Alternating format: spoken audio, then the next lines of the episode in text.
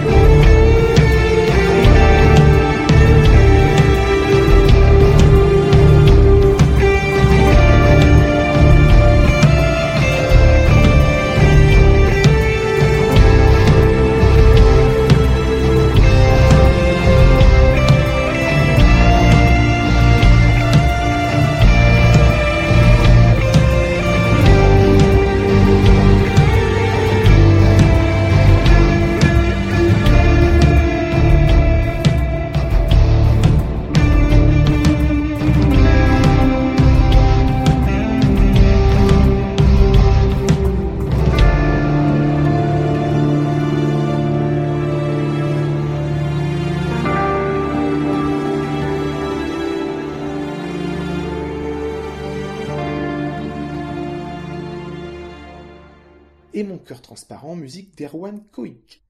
L'homme qui tua Don Quichotte, le film maudit de Terry Gilliam avec Jonathan Price, Adam Driver et Olga Kurilenko, le compositeur espagnol Rocco fait la rencontre du cinéaste pour cette adaptation de Cervantes filmée en péninsule ibérique.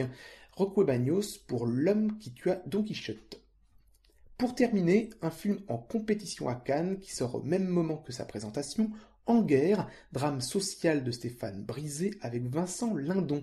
Le percussionniste de jazz Bertrand Blessing signe là sa première BO avec une partition de guitare nerveuse proche du jazz rock progressif pour illustrer le conflit social, un trombone pour la touche cuivrée plus apaisée et des sonorités électroniques percussives.